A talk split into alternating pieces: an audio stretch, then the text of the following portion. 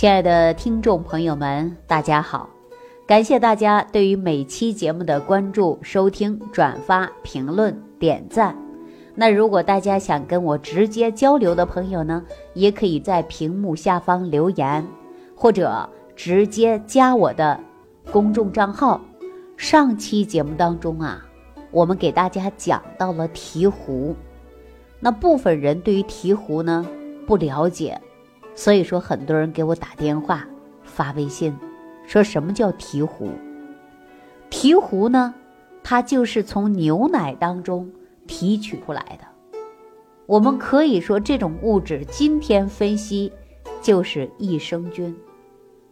所以说，它从牛奶当中提取出来以后啊，它是经过发酵，而且经过提纯的。我昨天给大家说了。从牛出乳，到从乳出酪，从酪出生酥，再从生酥出的是熟酥，从熟酥当中提出来的才叫提壶。所以说这个工艺上啊，非常非常的繁琐。我昨天给大家也想到了，说五行酿出真提壶，人间不离处处有。丹田若是干枯时，咽下钟楼润枯朽。清晨能饮一生余，返老还童天地久。也说五行酿出真醍醐啊，它是通过特殊的工艺，比如说需要木桶来装置。这个木桶呢，还不是一般的木头啊，它是一种特殊制成的木桶，因为经过木桶盛装。再加上呢，文火慢慢去熬、去煮，煮到一定的程度之后啊，还必须要通过银勺来搅拌。大家说什么叫银勺啊？就是我们说金银珠宝的银啊，要银勺在这里边慢慢搅拌。那这样呢，它能够释放出来的就是微量元素。那最终啊，提出来的这种提壶，它功效就会很好。所以说有一首诗广泛流传，这是李时珍的啊写的，说五行酿出真醍醐，不离人间处处有。所以说这个醍醐就是我们今天讲到的益生菌。我相信大家对这个呀多多少少通过这两天的讲解也有所感悟了，知道我们醍醐的重要性。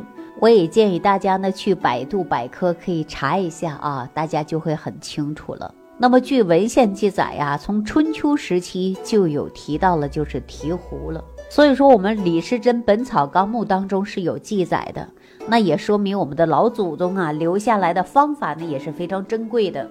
那过去呢，它就是通过提壶来提存大量的益生菌，来解决大家吸收功能的问题啊。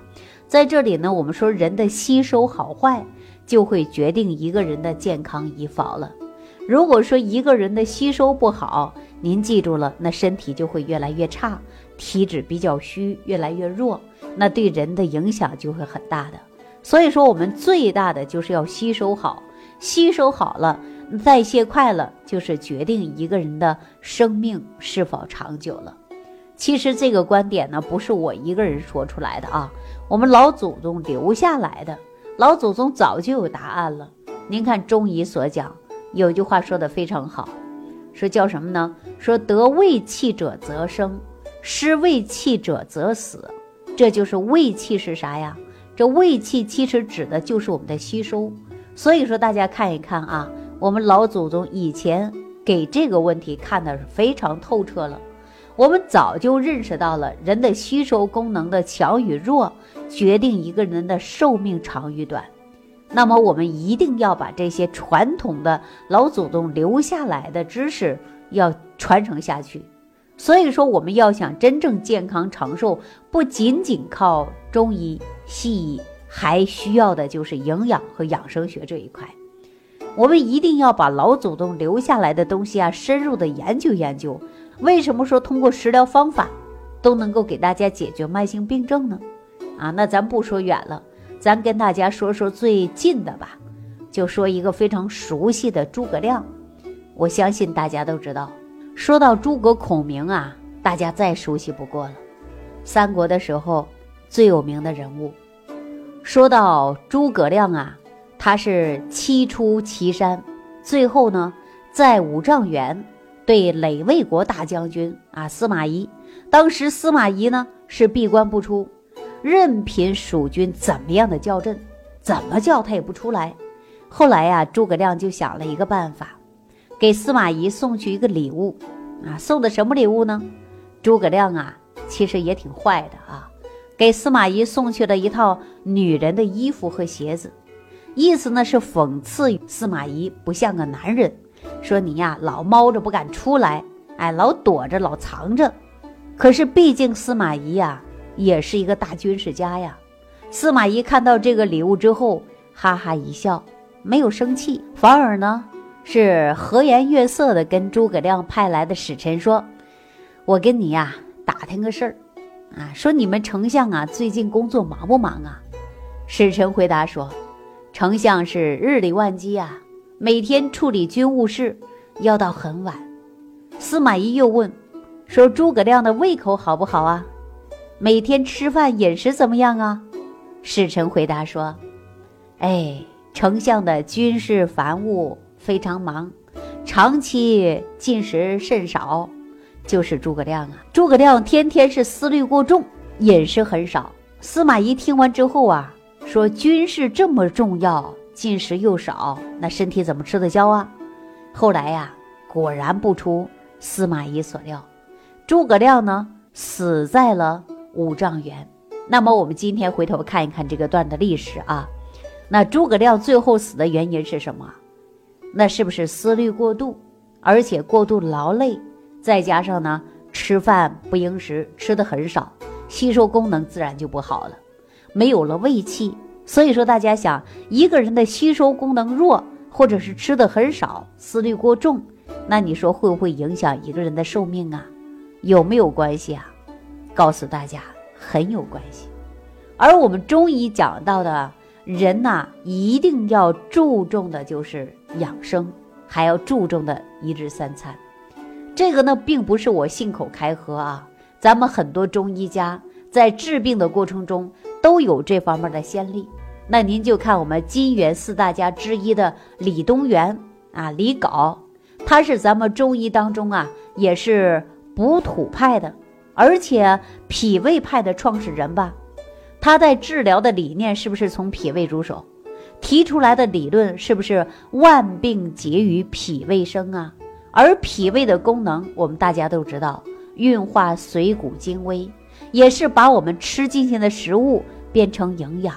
那说白了，就是不能吸收了，吸收功能都没有了，那人就会生命结束。所以说，李东垣在治病的时候啊，就一直抓住这个根本。相传，在一二三二年，当时蒙古成吉思汗命令他的儿子啊，一定要。灭金，当时蒙古大军呢，把金朝的首都汴梁团团的围住，后来整整困了四个月的时间，啊，在整个城里没有粮食，所以说就连皇帝啊，那也得没有吃的，所以说当时城里连野菜吃都没有了，最后啊，汴梁城到处都是蒙古军占领了，当时李东垣自己也被困在城里边的。所以说那个时候啊，要吃没吃，要喝没有喝的，大部分的百姓啊，成批的死亡。那当时汴梁城有十二道城门，每一天呢都会往出运的就是尸体，有的时候一两千一两千的往出运，前前后后有三个月的时间。当时城里的大夫都认为是这种瘟疫了，全部都以为是当瘟疫来治疗的，给患者发热排寒啊。而且帮助患者卸下，都用了各种各样的方法，但是人数啊没有改变。每一天呢，陆陆续续还有很多人都这样死亡了。当时李东垣的思路就跟别人不一样了，他说：“一天有几百人都赶上了风寒吗？那就像感冒一样，感冒的病毒再严重，也不可能说一天有这么多人死亡吧？就是说呀，老百姓当时啊没有吃的。”肚子吃不饱，连野菜都没有，而且还要干体力活守城。那现在呢，有的是吃拼命的吃，使劲的填肚子，造成脾胃就是内伤，吸收功能就会受损。所以说这一场瘟疫主要的原因是什么呀？那不是瘟疫，就是因为脾胃受伤了。所以说后来研究一个方法，就给患者呢服下去，调整人的脾胃，脾胃正常运化了，脾胃功能好了，结果发现这些病人呐，慢慢都有好转了。那么这个方子一直流传到今天，就是我们的补中益气汤。那我们现在说老祖宗已经留下来了，知道说补中益气，知道肠道菌群的平衡重要性，知道调理脾胃才能够解决人体的健康之根本。所以说，我们说调理人体的吸收功能啊，并不是我创造出来的。啊，我没那么神。一是我们老祖宗最早，您看都通过提壶来调节人的肠胃。后来李东垣呢又创了脾胃学说。所以说，人的脾胃的重要性啊，真的是非常非常大的。说一个人的脾胃不好啊，会引发慢性疾病啊，也是非常多的。那说到这儿啊，我还真的遇到过这样的一件事儿啊，这是哪一年我还真的不记得了。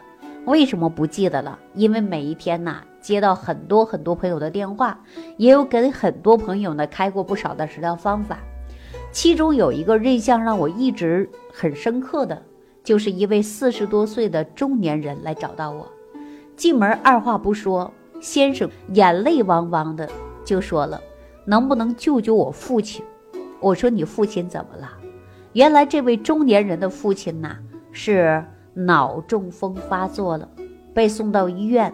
进行相应的抢救呢，年龄呢相对来说呀也不特别大，但是已经是第三次发作了，医生呢也是束手无策的，只能告诉他保守治疗，维持生命了，甚至告诉家属啊要准备后事的。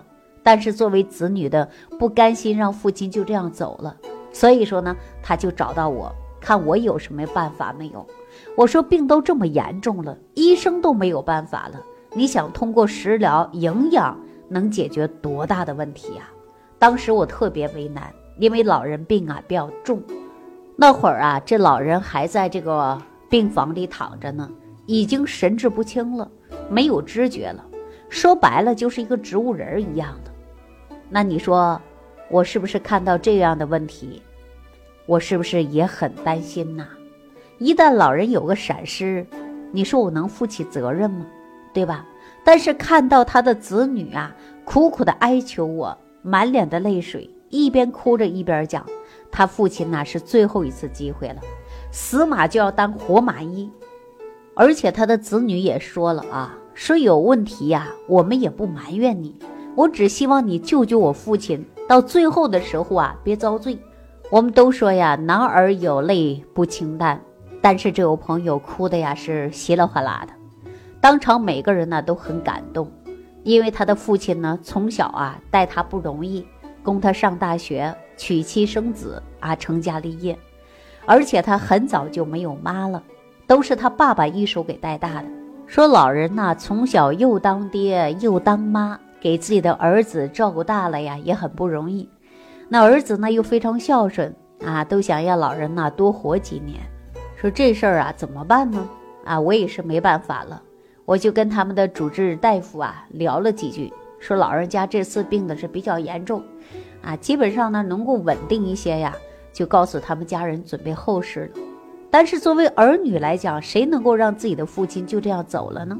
后来呢，他的儿子就跟我说了，说看一下最后这几天应该让父亲吃点什么呢？啊，能够自己做一点东西让自己的父亲吃上，他心里也感觉到非常安稳。因为这段时间工作太忙了，很少回家。老人呢跟保姆在家里发生这样的意外呢，说做儿子真的是很有责任，没有照顾好老人家啊。一边说一边哭。我说您这样吧，再好的办法呢我也没有，因为医生都没有办法了，是吧？给你下了最严重的通知，告诉你准备后事。儿子呢也坦然接受了，最终说这样吧，您看这几天我应该给老人吃什么呢？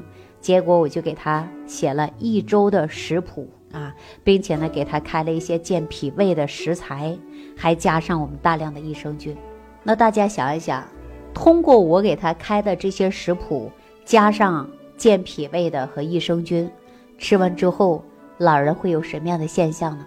好，那我们下期节目当中啊，继续给大家来分析，看看我们通过营养方案来解决，看看会不会有奇迹发生呢？